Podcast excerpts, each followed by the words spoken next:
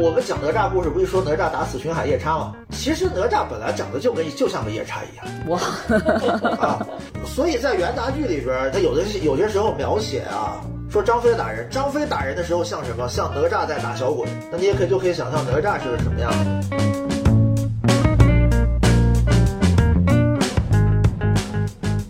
啊，甚至于就产生了龙的传人这样的说法。其实原古代没有的，龙往往是神的坐骑呀，呃，或者神用神龙来拉车呀。这个你看一下屈原的《楚辞》里边有好多相似相关的描写，呃，《山海经》里边也有很多龙，龙作为交通工具。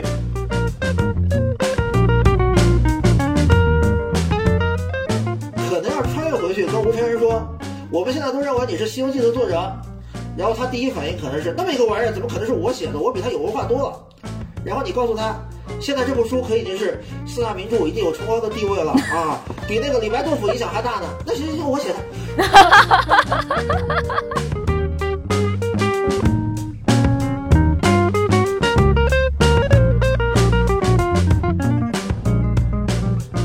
欢迎大家收听本期一窍不通，我是小偷，我是贺连晴。我们做这档播客，就是为了陪大家一起用满满的好奇心来感受世界的参差多态。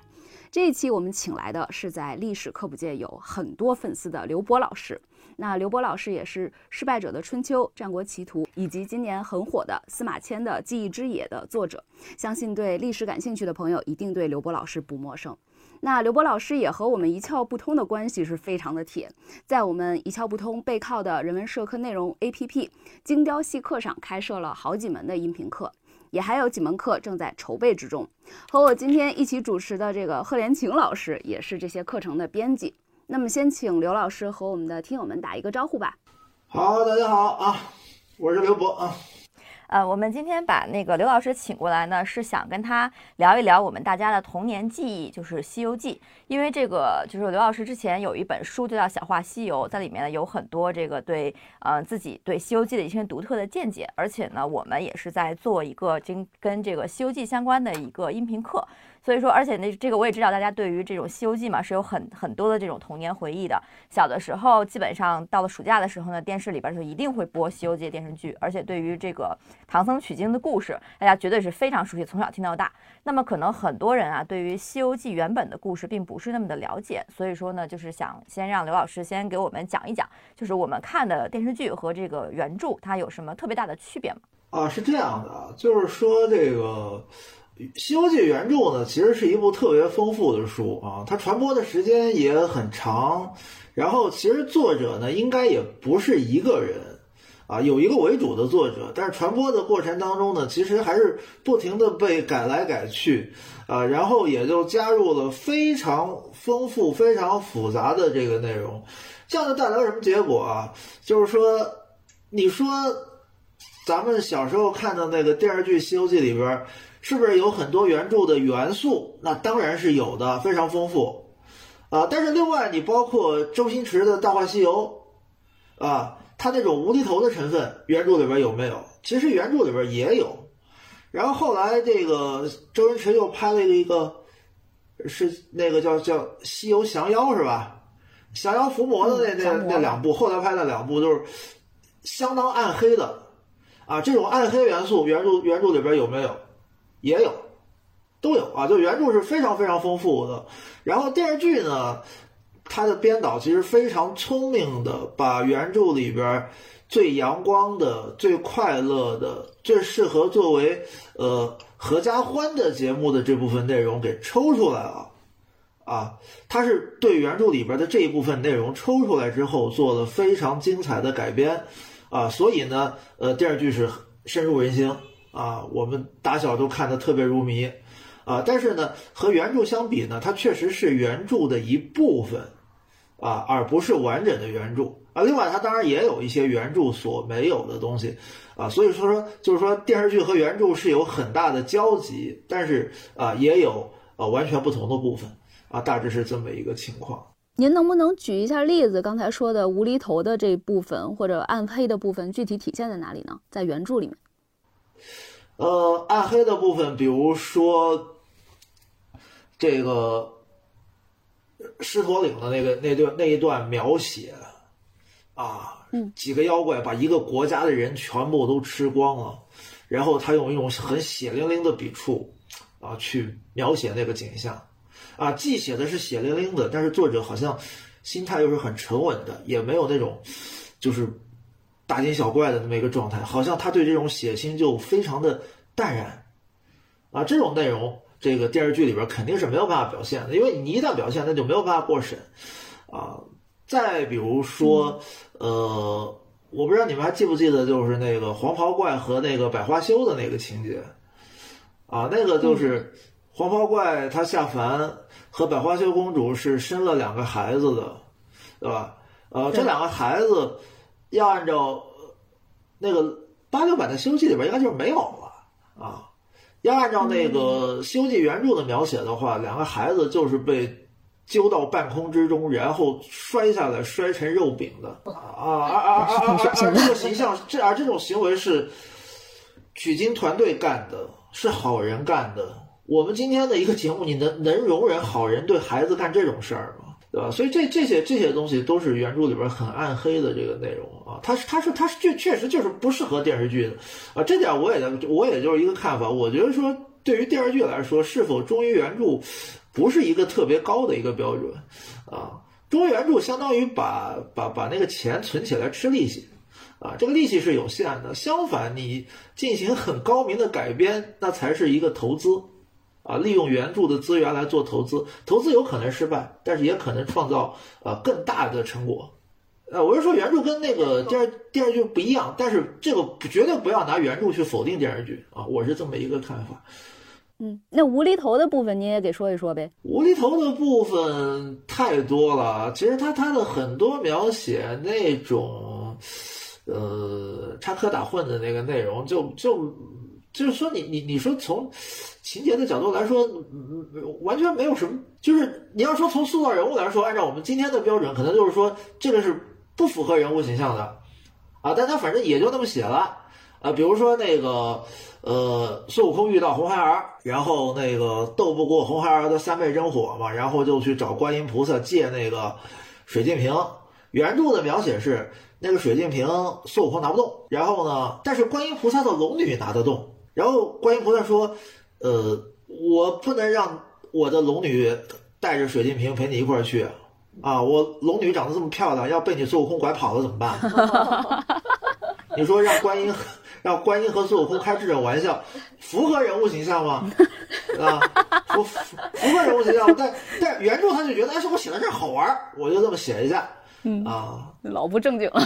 啊，这这真特老不正经了呢。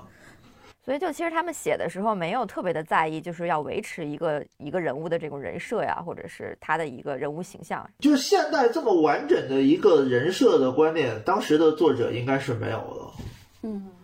呃，当然，当然，当然，他本身，当然，你也可以说他本身就是把观音写的很复杂，就一会儿他是一个大慈大悲、救苦救难的一个菩萨，一会儿又各种的猥琐段子都往他身上堆，啊，嗯，啊，这这个这个这个集大成者，不是很，当然这个这这个当然就是无厘头嘛，这就是无厘头嘛，啊。那您也提到了这个观音菩萨嘛，正好就说一说从宗教角度看的话，《西游记》里面融合了哪些宗教呢？就它里面的这一个神仙宗教的体系是怎么架构的？能说一说吗？我觉得其实就是这样，就是你要有太清楚的体系的思维，你可能反而就理解不了《西游记》了。他怎么讲？他他就是因为这个作者本身他不是一个很有宗教修养的人啊，就是他啊，他他他这个呃。佛经啊，道教的典籍啊，他他可能也看过一点，道教的内容可能看的稍微多一点，但其实他知识是非常有限的，啊，呃，反正就东来一下西来一下啊，这个呃，基本上也也就是带有更强的是民间宗教的一个色彩啊，还有就是要在在这个原著里边写写到唐僧，呃，唐僧是很没有文化的。啊，原著里边唐僧是有的时候，他对他对那个，呃，佛经的理解，经常还不如孙悟空。我我，你你说他是完全是故意的吧？有意想把唐僧写成一个猥琐的和尚吧？那应该也不见得是这么想，反正拿他开开玩笑就算了。但是如果说你是一个有比较高的宗教修养的人，然后你想到历史上的玄奘法师是一个什么样的高僧，你是会不忍心这么跟我开玩笑的，对吧？啊，就他他他，哎哎，这这一点倒比起来，就是《西游记》有一部续书，啊，《西游后记》那部小说呢写的远远不如《西游记》，就是原文学才华是不如《西游记》，但是他的那个作者的文化水平比《西游记》作者要高，啊，就那那部里边他写到那个。就是第二波取经队伍里边那位高僧，就明显就有那个高僧的气象。就是说，这个明显就读书读得多的人，他这里边他脑子里边会有一些条条杠杠。我要写一个高僧，我应该怎么写？啊！但是有这种条条杠杠，有时候从文学创作的角度来说，反而不是一个很好的事情啊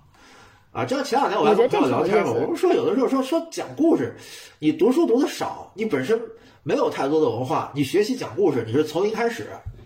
啊，你有时候肚子脑脑子里边已经装了一堆书了，你学习讲故事，你反而是从一个很大的负数开始，啊，《西游记》它这点它反而倒是优势，就是说他他他脑子里没有太多的具体的宗教实际情况的那个框架，反正他就张口就来嘛，啊，然后张口就来嘛，然后然后但是故事编得很欢乐，很吸引人，对吧？这也也也是一种魅力。就是像好多这天文学家、他物理学家，他可能不写科幻小说，差不多的意思，怕自己这想象力就是没有办法激荡出来。呃，当当然当然不一样，当然当然就是我说这个。有学问的人编故事，可能从一个复数开始。但如果说你故事编得好，那这段复数可能就是一个给你助跑的一个距离，那另说的啊。但是《西游记》它确实是属于一种，就是想象力比较横、比较姿色啊，然后这个呃又不太受各种知识体系约束的这样一个作者。那就是作为古典名著嘛，就是《西游记》和《封神演义》，其实也都涉及这种神魔仙怪，然后他们也都跟历史有联系，然后有这种大量的这种玄幻神仙的设定，甚至人物上其实也有不少是重重叠的。你是怎么看就是这两本书的这个相似性和差异性的呢？我觉得是这样，就是两个作者文化水平都不高，两个作者文化水平，两个作者文化水平都不高啊，呃，就是说，就是说，因为。到了明清时代，已经很明显了，就是文化水平高的那个圈子，他对写小说已经就是就是对于写小说，对于他们来说是个很丢人的这个事情。小说是在鄙视链的最下面。当然，我我我我还是强调这个嘛，就是说文化水平和文学水平完全是两回事。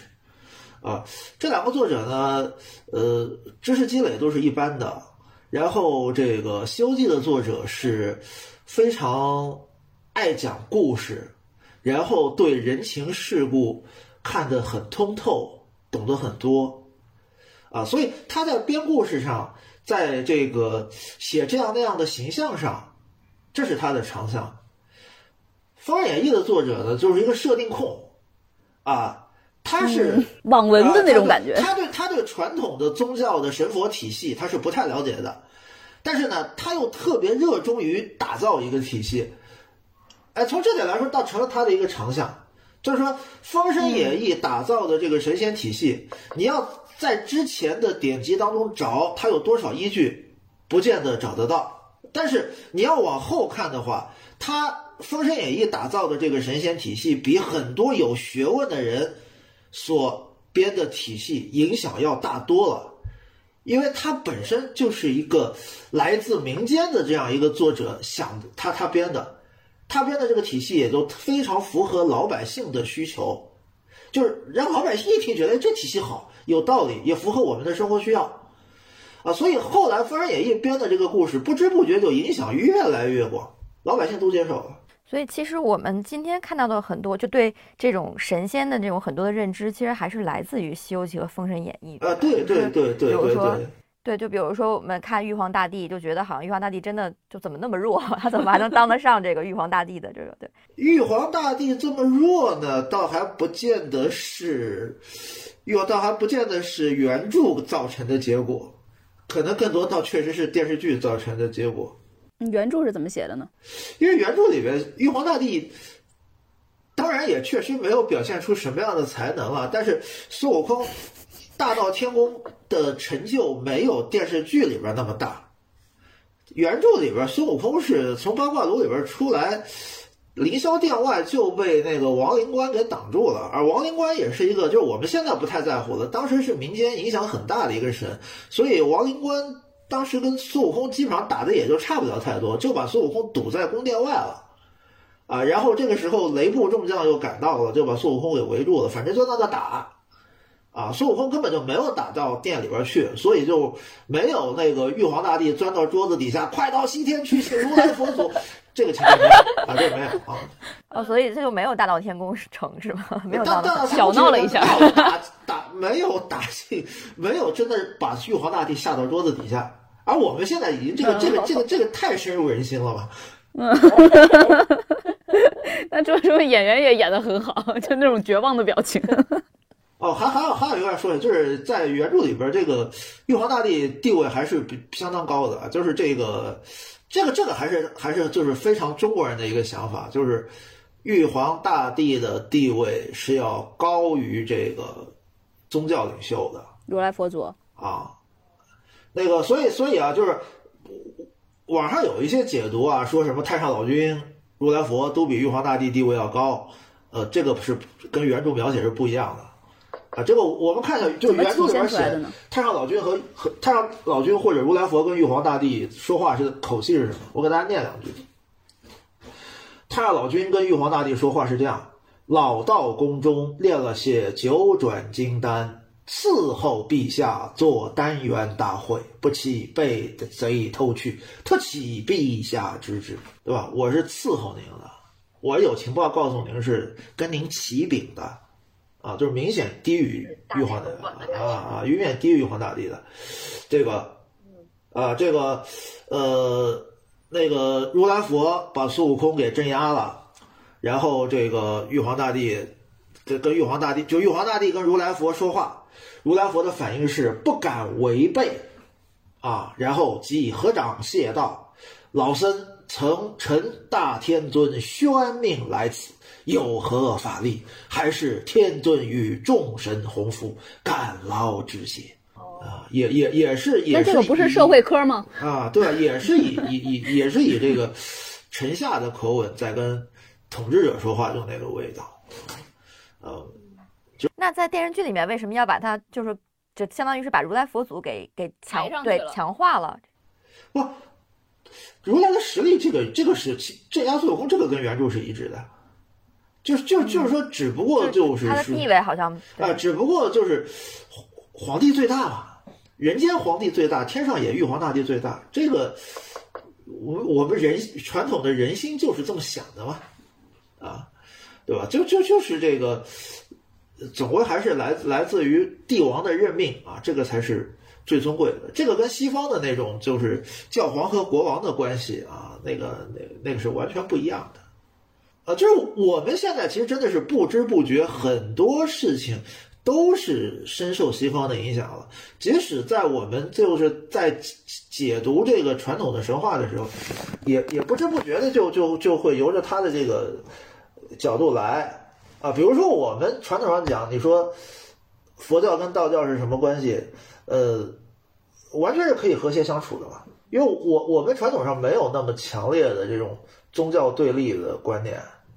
啊，就是我我们的很多这个呃传统的仪式，哎，都是既请和尚又请老道的，又请道士啊，对吧？你看那个相声白事会里边，对吧？说出殡的时候要请尼姑二十名，道姑二十名，和尚四十名，老道四十名，老丁四十名，对吧？这我这大家都是合作的。大家都是合作的，不得罪啊！对啊，我我 没有必要说你信一个神，我信一个神，那我们就要打这个是西方的一神教的那个传统啊。呃呃，当然我 我我们现在就是很多故事啊，就就编故事不知不觉的，哎，妖界怎么样，神界怎么样，人族怎么样，这种对立观念其实都是西方的，嗯，都是都是西方的。我们传统上讲非常的随意的，你你随便转换。你在天上天宫里边待着，你你有编制，你就是妖；你呃你有编制，你就是神。你下界了，你去吃个人，你就是妖，对吧？然后但你你重新回到体制内，你就又是神啊！它就是一个有编制没编制的问题，没有那么势不两立因为这个，你看，就是就是欧洲的历史，它这个一路，它和这个伊斯兰世界之间那种相爱相杀的那种、那种、那那种那一路走来，它有它的一个状处境，所以他们就容易编出一个某界和某界势不两立的这种这种故事。我们中国一切和谐嘛。哦，就其实现在的很多这种网络小说写的这些的这种对立感，其实也还是来自于这个西方对我们的这种影响。对啊，因为西方它那么成熟的一个编造一个大框架，这个确实得承认，这个能力是比我们传统上要要要强。然后大家打小又都是看好莱坞长大的，那情不自禁的就会受它的影响。其实我我们很多时候已经已经忽视了我们的传统到底是啥样的了，我觉得正好说到这个解读传统嘛，因为我之前看到您那个《小话西游》那本书里面一个说法，就对比了这个哪吒和孙悟空，然后说他们是这个恶少和名士之间的区别。我觉得这比喻特别有意思，你能具体给展开讲讲吗？我这这这这说那本书很惭愧的，那本书，那本书那本那本书是那本书写的时候，最早几篇写的时候我大学还没毕业，然后写写完了写完了，我女儿。也还没出生，那书写完的时候啊啊！我现在女儿都初中生了，那个这么多年来，我自己观点其实也有不少的这个变化，但但这个判断倒是没有什么变，就是恶恶少和明士有什么共同点呢？就是都是不守规矩，恶少和明士都是不守不守规矩啊。但是这个恶少不守规矩，往往强调是什么呢？是喜欢讲我有背景，我爸爸是谁，我是老师是谁。啊，啊，哪吒经常会讲我是谁的儿子，我是谁的徒弟，啊，然后又说这个周朝要取代商朝，这是有天命的，天命就安排我做先锋先锋官，我天生就就是可以怎么怎么样的，所以我打死你也算个事儿啊。这哪吒原原著里边哪吒口气就是这样的，啊，极其膨胀啊，极其膨胀。而孙悟空呢，他是那种什么呢？就是就是像那个有点像那个就是。魏晋名士里边就是阮籍那句话：“礼法岂为我辈而设呀？”就觉得规矩要讲的啊，但我这么有文化，我这么有品位，我这样的人，一般的规矩就不要约束我了。呃，他就有点这个味道。呃，呃，当然是这个倒是在这说到哪吒倒是可以说说说说一点，就是哪吒形象的这个演变其实很有意思的，就是这个因为原来。我我们讲哪吒故事，不是说哪吒打死巡海夜叉吗？其实哪吒本来长得就跟就像个夜叉一样。哇，啊，哪吒长得本来就像并不白净啊。这这个这个在在在早期的故事里边，哪吒就是长得非常凶恶的。所以在元杂剧里边，他有的有些时候描写啊，呃，说张飞打人，说张飞打人，张飞打人的时候像什么？像哪吒在打小鬼。那你也可以就可以想象哪吒是个什么样子啊。哪吒哪吒变成一个可爱的小朋友，就是《封神演义》干的。哦，对对对，啊，就是他形象长得可爱起来是《封神演义》干的。但是但是我们今天就更加深入深入人心的这个哪吒的性格，那又是，啊，这个就是那那部当初的那个哪吒闹海的经典动画片啊。从这点来说，那个魔童降世，倒是那个熊孩子的脾气，倒反而是有点又回到了《封神演义》的原著了。啊，所以很多事情这个变来变去，它是有无穷的可能性啊。正好说到哪吒这个事儿嘛，就是觉得就是看过所有版本里边哪吒这个龙王三太子都特别的惨，总是被那个 抽筋扒皮之类的。对，所以就说这个这个唐，就是我知道您之前写过一个唐传奇的书嘛，就是里说里边的这个龙，那么就是《西游记》里边这个龙王，他也是受到了唐传奇的这个影响嘛。啊，对，这个是这样，对，这个这个影响肯定是存在。就是龙这个形象呢，这个其实变化也很大。呃，原来龙并不是一个特别，尽管它是一种想象的动物，但是它并不是一种特别尊贵的动物。中国文化的早期考古当中，就有有有人说了这么一句话吧，说。各种图案里边，凡是发现了不明条状动物，我们都可能会称它为龙。啊，所以所以你你你看看那些号称什么中华第一龙啊，或者是这样那样的龙的这个那个形象，其实变化很大的。然后在唐传奇里边，一直包括到西游记里边，这个龙它地位呢也还是比较卑微的，还是比较卑微的。就是说，在整个神神当中，它属于比较下层的、比较基层的，属于干活的，很容易受气的，啊，很容易受气的，这这这这种那个形象，对吧？这个你看，这个《西游记》里边写那个金河老龙，啊，他降雨的时候，玉皇大帝给他一指示，几点钟下雨，该下多少，他稍微。改了一点时间，稍微少下了一点点，然后就这就被判死刑了，多惨一龙啊！就是说，呃、就是就是说这这种龙呢，它是有降雨的职能，但是呢，降雨能不能降雨，该降多少，他自己都说了不算，他就是那个就有点像基层公务员这么一个形象，就很多时候累么个累的要死，但是很多时候还落不了一声好，啊，就很受气的这么一个角色。呃，但是坏事儿有时候也确实干的很多，就这样，龙是这样，往往是这样一个一个地位，啊，到近代以来呢，倒反而是什么呢？首先是一些西方国家拿龙呢来代表中国啊，但是呢，那个时候呢，他们往往是从很恶意的角度来解读，就恶龙，呃，就是很恶意的角度来解读，就是龙被就是一种很邪恶的动物嘛。然后后来咱们中国人自己倒是。你说我是龙，我就龙了，我就是龙。但但是呢，但是我拒绝那种从恶意的角度来理解龙，我反而把这个龙理解为一个很高贵的动物了，啊，甚至于就产生了龙的传人这样的说法。其实原古代没有的，古代，古代古代的神，他很多时候是龙是龙，往往不是龙，往往是神的坐骑呀，龙往往是神的坐骑啊。呃，或者神用神龙来拉车呀？这个你看一下屈原的《楚辞》里边有好多相似相关的描写。呃，《山海经》里边也有很多龙，龙就一交通工具。那咱们为什么说真龙天子啊？啊，但后来就是慢慢的这个流传的过程当中，龙一定程度上升格了，龙神一定程度上升格了。然后呢，就是很多时候呢，就是皇帝用的器物里边，呃，龙的形象会。比较多，这点呢就给见中国皇帝的西方人印象特别深，然后就用龙来代表中国。我们再反过来，我就用龙来代表中国了，但是我拒绝你的恶意解释。嗯，啊，就其实，在古代的时候，就是皇帝也并没有说特别的把自己和龙绑定在一起，是吗？呃，也有一个前后的变化。总体上来说呢，龙的地位呢是，它大体大体的，它那个地位是相对走高的。啊，就一点一点就是地位提升的，呃，但是提升到就像今天这样这个国家民族的象征这样一个位置，啊，这个是近代以来才发生的事情啊。我所以说我我们有的时候也不能简单的说古代怎么样，因为古代的话，不同的时代差别也非常非常大啊。但是在《西游记》里边，反正就是龙，它不是一个呃。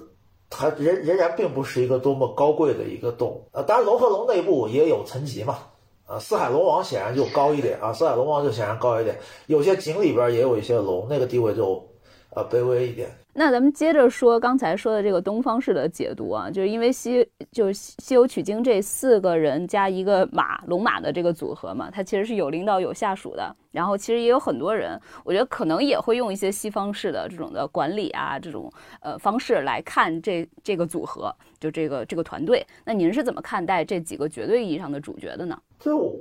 我觉得从管理的角度看，《西游记》是很合理的。它它确实是，他确实是一个，呃，他他他他确实是是一个团队吧。但是呢，我就觉得你就是你你你不能用现代管理学理解一个团队的思维去看这个团队，他反而倒是一个很很传统的一个衙门。哎呃，首先衙门呃是呃很很首首先一个像唐僧这样的角色，我们知道唐僧的背景是很厉害的。他是如来佛的弟子，对吧？就是因为上课不认真听讲，被惩罚了一下啊。就是取经这次行动，显然目的就是要提拔唐僧的。呃，这个对于现在的有些部门来说，他可能也会有这个感受。最好部门领导是什么人？最好部门领导就是一个空降的，而且他显然就不是在我们这个部门要长期干的，就是让他刷一下政绩就要提拔的。哎，这个时候我们大家日子反而很很好过，要各种资源也很容易要得到。唐僧就是这样一个。一个团队的领导，至于他的能力本身就不重要，啊。那为啥提拔他呀？呃，他有背景啊。然后，然后，然后，然后，然后，你你看这个团队，我我我我们如果如果说把把《西游记》这样的一个团队和一个真正的创业团队比的话，可以感受到很明显的区别是什么？创业团队里边应该每个人都是有用的，啊，创业团创业团队里边要每个人每个人都是有用的，就是没用的人很自然的就被淘汰出去了。呃，这个而《西游记》这个队伍里边，因为你你要看原著的话，确实几乎所有的问题就都是孙悟空解决的。对吧？这个这个体验，应该在很多部门里边也不陌生啊。活就是一个人干的，然后还还还他就挨骂最多，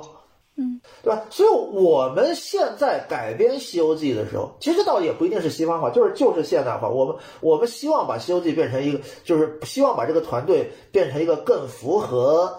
我们今天理想的团队。所以我们在改编《西游记》的时候，会给唐僧充人品啊。唐僧虽然他不能降妖伏魔，但是他的能力，呃，但是他的判断力、他的道德感、他的意志力，我们都会把唐僧写的比原著里边要高。啊，猪八戒、沙僧，我们也会想方设法的发挥一点他们的作用。啊，压原著的话，那猪八戒作用真放屁天分嘛，放屁天分嘛，那活儿就是一个人干的。所以其实是我们赋予了它的一种意义。对，就是我，我觉得，我觉得就是《西游记》它本身它是一个很动人的一个故事，然后这个取经的这几个人本身形象也很打动人，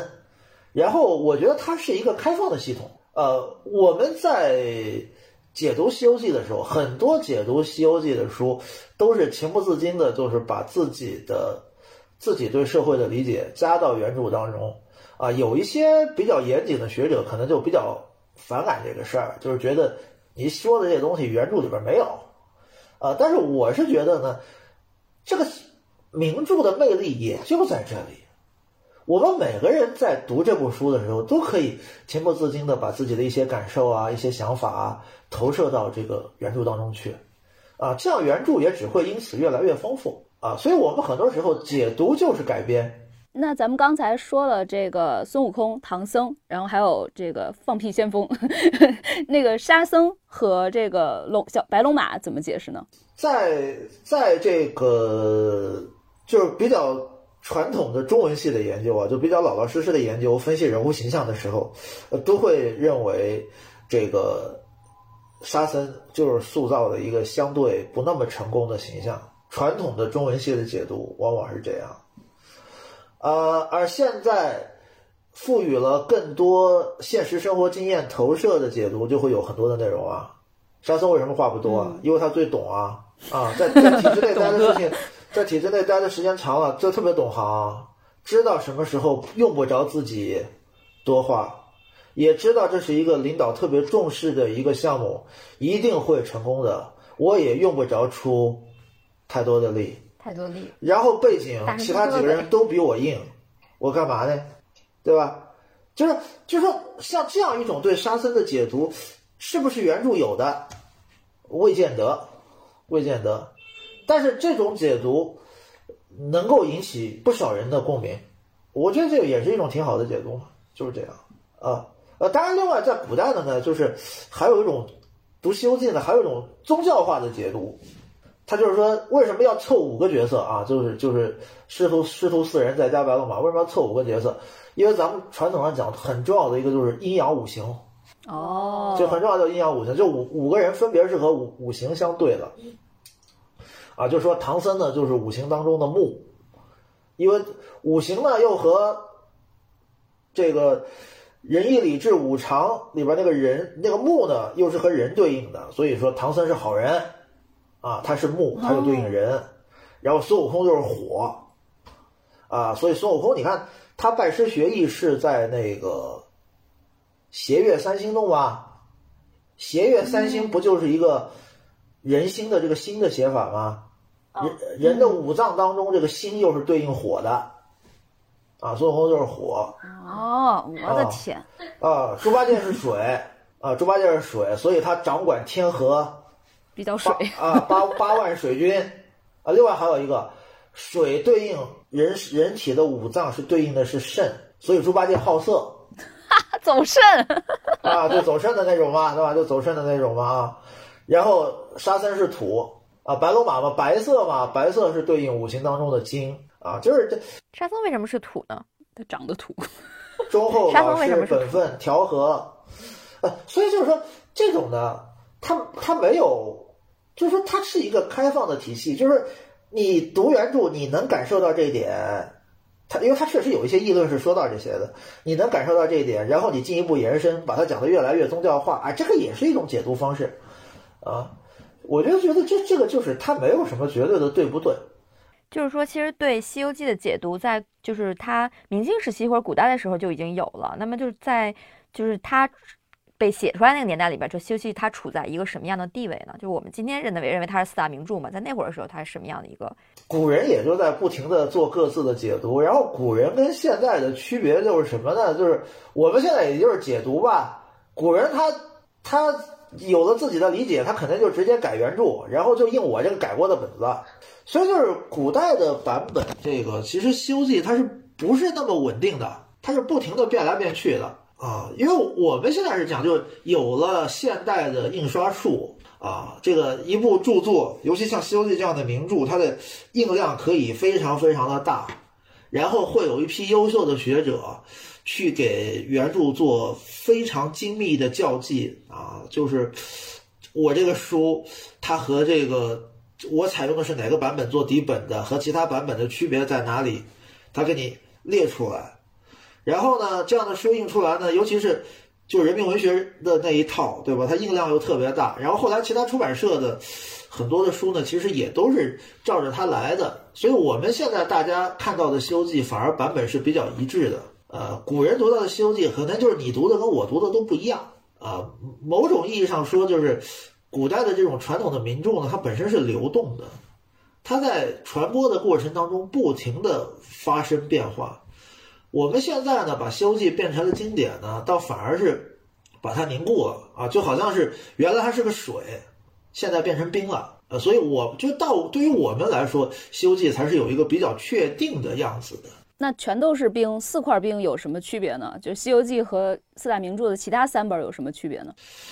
啊，其实当然硬要说区别最大的肯定是《红楼梦》，《红楼梦》跟其他三本差别最大，啊，呃，要说区别大概这样，因为我们看描写的，就是这个书它反映的谁的谁，就是四大名著它分别反映的是什么样的人的心理啊？这个《红楼梦》是没落贵族的行为，嗯，呃，《三国演义》是下层文人的行为，尽管他写的是帝王将相。但是他主要反映的是下层文人对帝王将相的一个想象，啊，《水浒传》更多反映的是游民的心理，啊，是是特别底层的，然后又经历过一些很特别暗黑残酷的事实的那批人的心理，啊，所以《水浒传》也是逼你看一些就是我们大家不愿意面对，但是又真实存在的东西这样一部书，啊，《西游记》呢倒是它比较多的是小市民的心理。西游记呢比较喜欢，哎，就是说，所以，所以他小市民跟《水浒传》里边的那个游民，他是有接触的，有相通之处的，啊，所以《西游记》里边也像《水浒》一样，有一些特别暗黑的东西，但是它不像《水浒》那么强烈，因为小市民相对生活要要要要地位要好一点，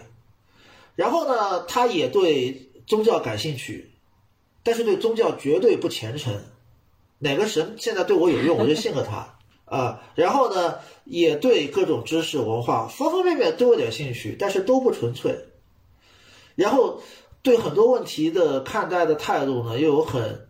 实用主义的态度啊。这个我觉得倒是原著当中确实体现的是比较充分的。要简单说就是这样吧，就是《红楼梦》没落贵族的心态，《三国演义》中下层文人的心态，《水浒传》游民社会的心态。《西游记》小市民的心态，那也就是说，确实看了四大名著，啊，这个古代不同阶层的中国人的想法，你可以有一个大概的一个了解。哎，那这《金瓶梅》算不算体现了小资本主义的 这个，就是他们的一个心态？这这点我倒是觉得，《金瓶梅》其实跟《西游记》相通的地方也不少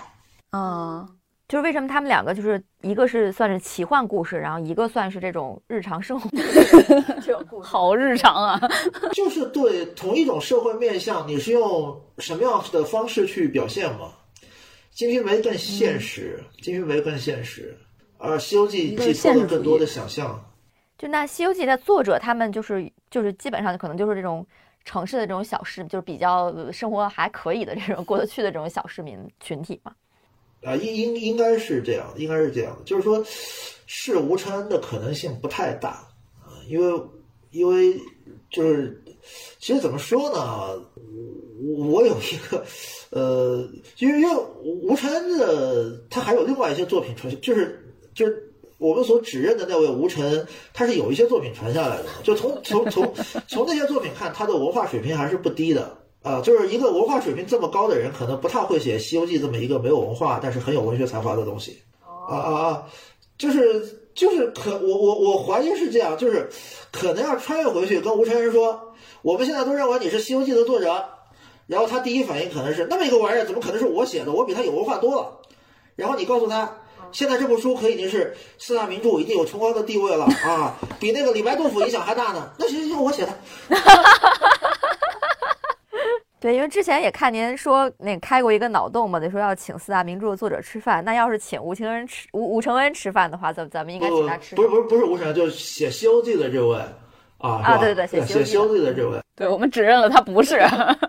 写《西游记》的这位，这个我觉得不，这这个怎么怎么说啊？其实其实不太请请他吃饭压力很大的，这个就像请 这个就像请陈小青老师吃饭，你你你能点菜吗？嗯嗯，啊，对吧？请他吃饭就是让他点菜吧，就是因为我我觉得就是就是《西游记》里边吧，就是有时候写到吃这个内容，你明显的感受到这个作者就兴奋，啊这作者 这作者就兴奋，就是就是就是有很多吃他的很多对吃的描写是没有必要的，嗯，怎么但是说？但但是他就是既然写到吃，我就写一下。哎，那这点也是《西游记》跟《金瓶梅》比较相似的，就这这这两部书的作者都爱吃，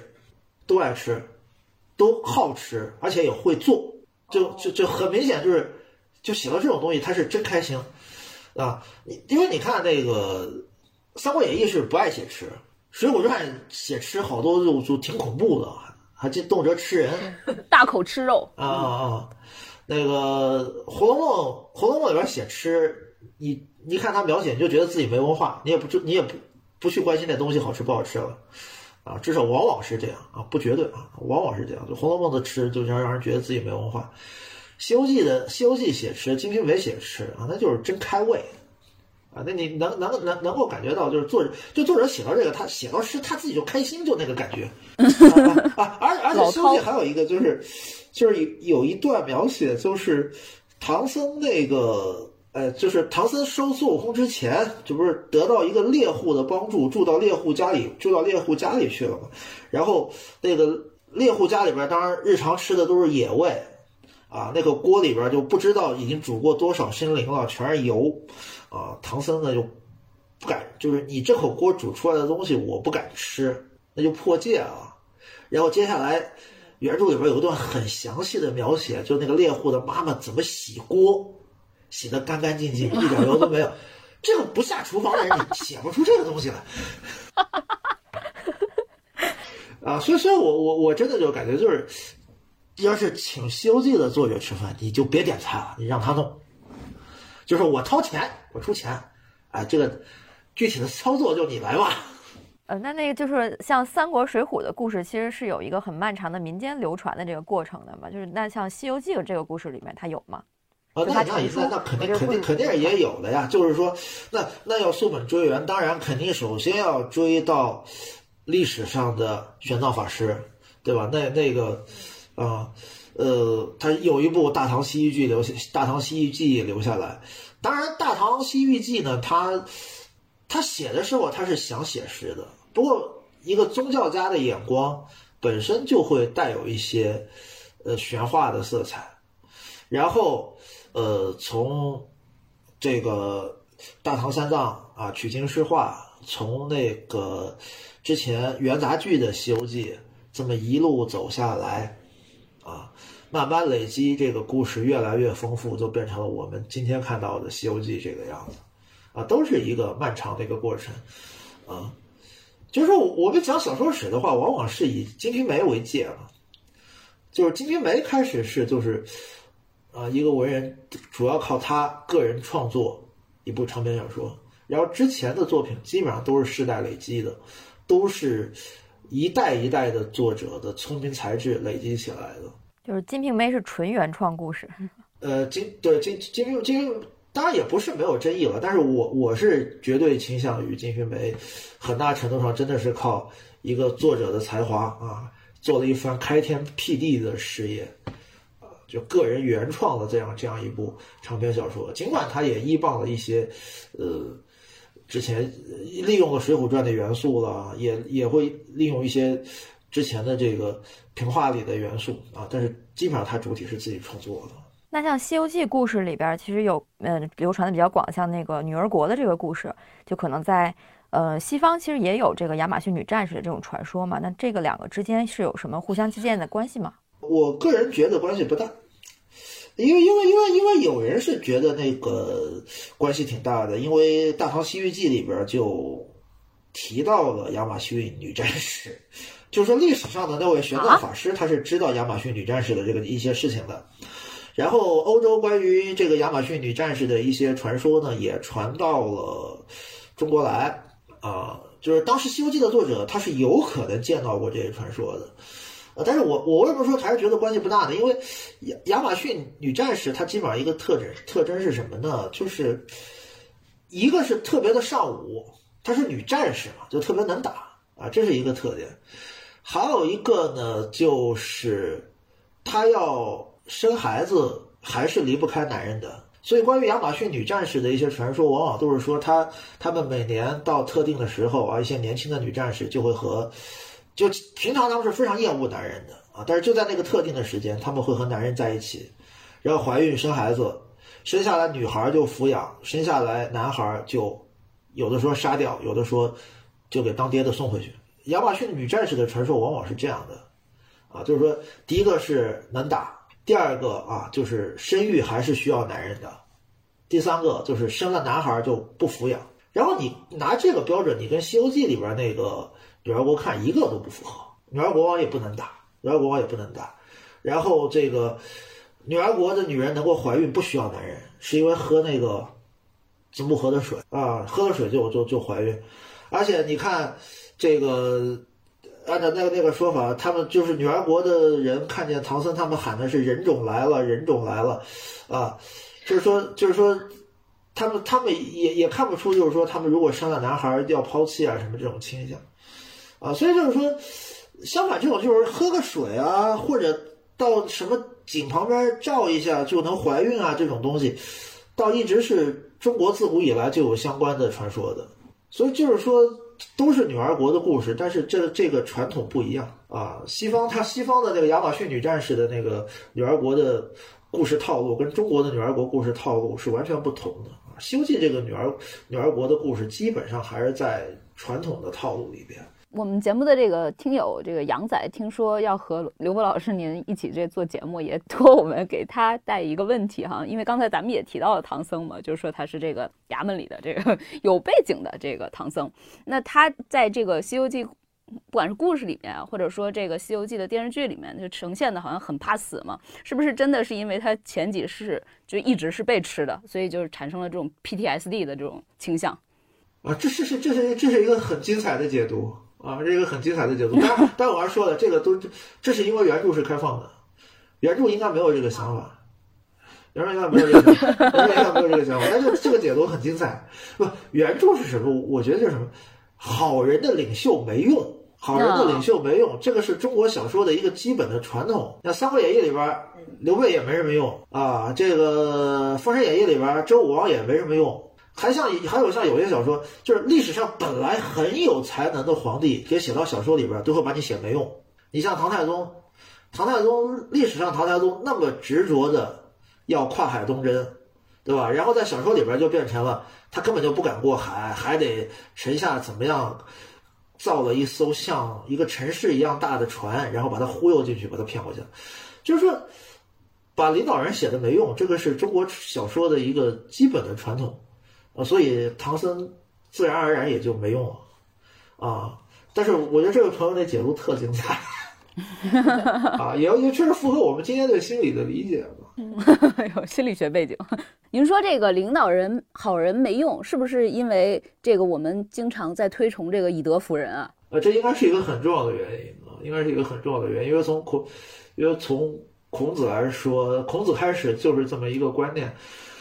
啊，另外可能还有一个吧，就是说古代的皇帝一雄才大略，对于老百姓来说其实是一个折腾啊，所以老百姓可能也知道雄才大略的皇帝统统治之下自己日子不好过，倒是一个非常务实的一个判断。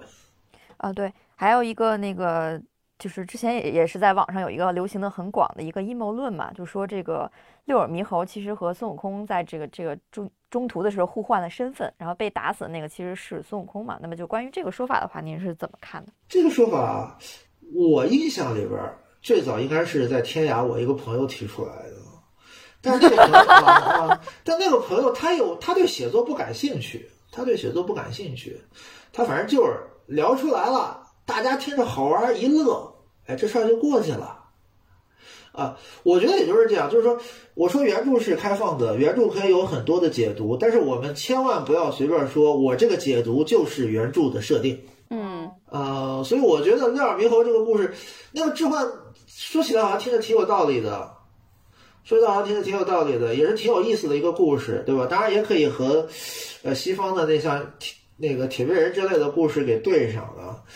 反正听着一乐就完了啊，就别当真。因为我我觉得这个世界上还是有很多时候我们需要一点不需要当真，但是聊起来挺开心的事儿嘛。但是那个孙悟空他之前大闹天宫时的表现和他后来确实就是有挺大的变化的嘛，这个是为什么呀？我，这个其实还是回到我们开始的那个时候，就是如果要给一个比较实在的解释啊，就是小说不是一个人写的。哦，小说不是一个人写的嘛？啊，这是一众在在在在在在编故事的时候，前面一个那个是渲染他的英英雄业绩。你后来一路打妖怪，你如果一把一个一个妖怪都写的很弱很废，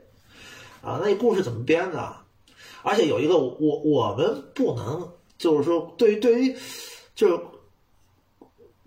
古代的作家，他当然他有一个最后统稿的人，但古代作家最后的统稿。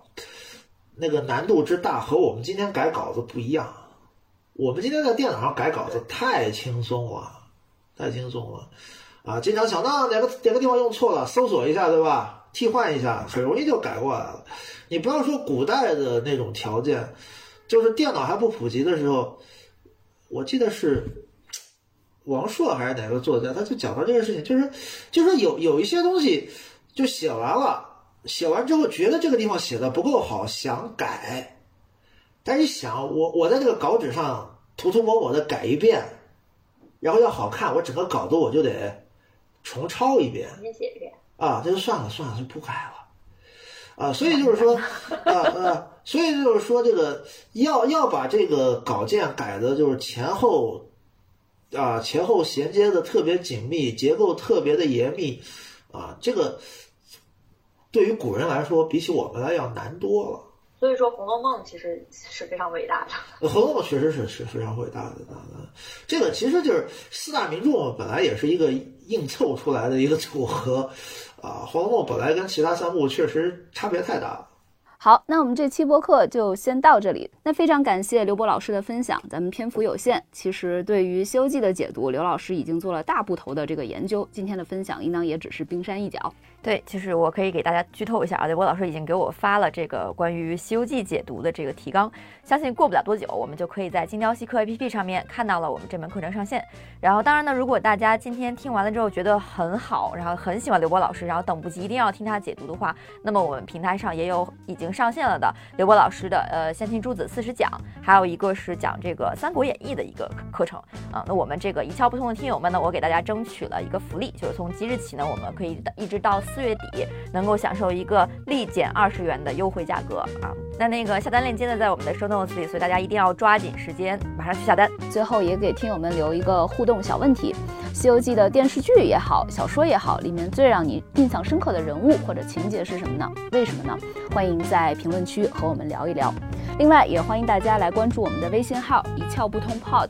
关注后即可参加我们的听友群。如果有什么你特别想问嘉宾的问题，可以在入群之后告诉我们，我们来帮你问到答案。如果你也认为本期节目很有意思，欢迎分享给你的朋友，也欢迎大家订阅以及评论。每一条评论我们全部都会看，并且会尽量一一回复。谢谢大家，也谢谢刘博老师。好，谢谢大家啊，再见。再见。